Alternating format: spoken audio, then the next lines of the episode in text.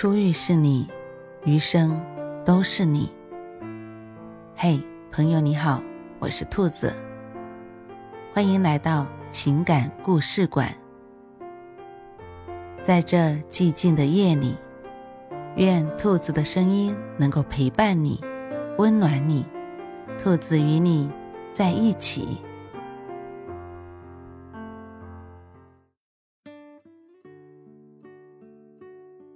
我特意叮嘱妈妈，我住院的事，她和爸爸知道就行了，暂时不要告诉其他人，连我弟也别说，免得他担心。可是妈妈哪里是心里藏得住事的人？第一个知道的就是我弟，他打来电话问我在哪家医院，他要来看我，还说妈妈一直哭，泣不成声，我在哪家医院他都说不清楚。我忙说自己没事。只是血小板有点低，输了血数值就上来了。在我百般保证我真的很好后，弟弟才打消来医院探望我的念头。挂了电话，我有点不开心的责问妈妈：“你不要跟人说我住院了，行不行？”妈妈还挺委屈：“我和你弟说了，让他假装不知道，别给你打电话。”我反驳道：“他不知道则罢。”知道了，怎么可能装作不知道呢？妈妈这才说她不会再告诉别人。我气鼓鼓地说：“你保证？”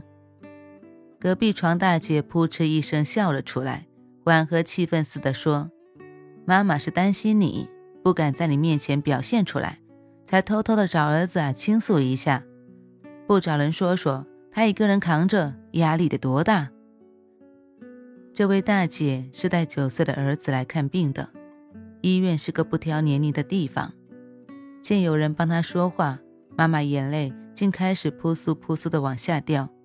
她一哭，我就更烦了，嘟囔道：“我不想别人担心我，而且我本来就没事。”结果她眼泪更是像断了线的珠子，成天说你没事，都输血了还说没事。我这才明白。不明白血小板低是什么意思的他，其实有多担忧与不安。我也知道晚上关灯后他会悄悄抹眼泪，但我会假装没有察觉，因为真的没有多余的精力去安慰他。铁打的病房，流水的病人，短短几天，病房里来来回回换了好几波病人。可能因为大姐帮着说话了吧，他和那个大姐似乎很投缘。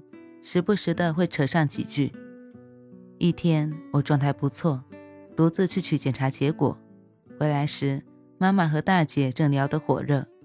妈妈说，有了孩子就是操不完的心，小时候操心吃喝，长大了操心学习，好不容易工作了又操心结婚。你看我姑娘三十多岁了还单着呢。我忙咳嗽一声，本意是。想让他们结束这个尴尬的话题，孰料大姐干脆绕过我妈，问我哪个学校毕业的，喜欢什么样的。我尴尬癌都犯了，事后怪妈妈啥都说，她却说这没有什么。我转念一想，如果和同一病房的人聊聊天能减轻她的焦虑，就让她聊吧，反正出了病房谁也不认识谁。两个女人虽素昧平生。我妈却知道大姐嫂子的哥哥离了两次婚，大姐则知道入院一周左右，大夫让我妈去医院外买了一个药。我妈一下子就懵了，严重路痴的她在医院都经常被搞得七荤八素，出了医院不是更为难吗？还是那个热情的大姐主动说，正好她也要去买药，可以带我妈一起去。我本来不好意思麻烦人家。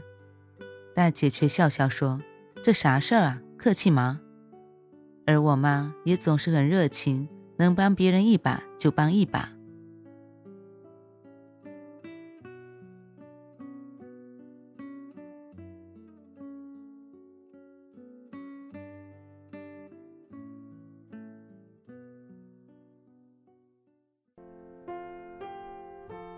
晚安，正在听故事的你。如果你喜欢兔子的声音，或者喜欢这个情感故事，别忘了多点赞、多评论、多打赏哦。兔子感谢你的支持和鼓励，祝你晚安，好梦。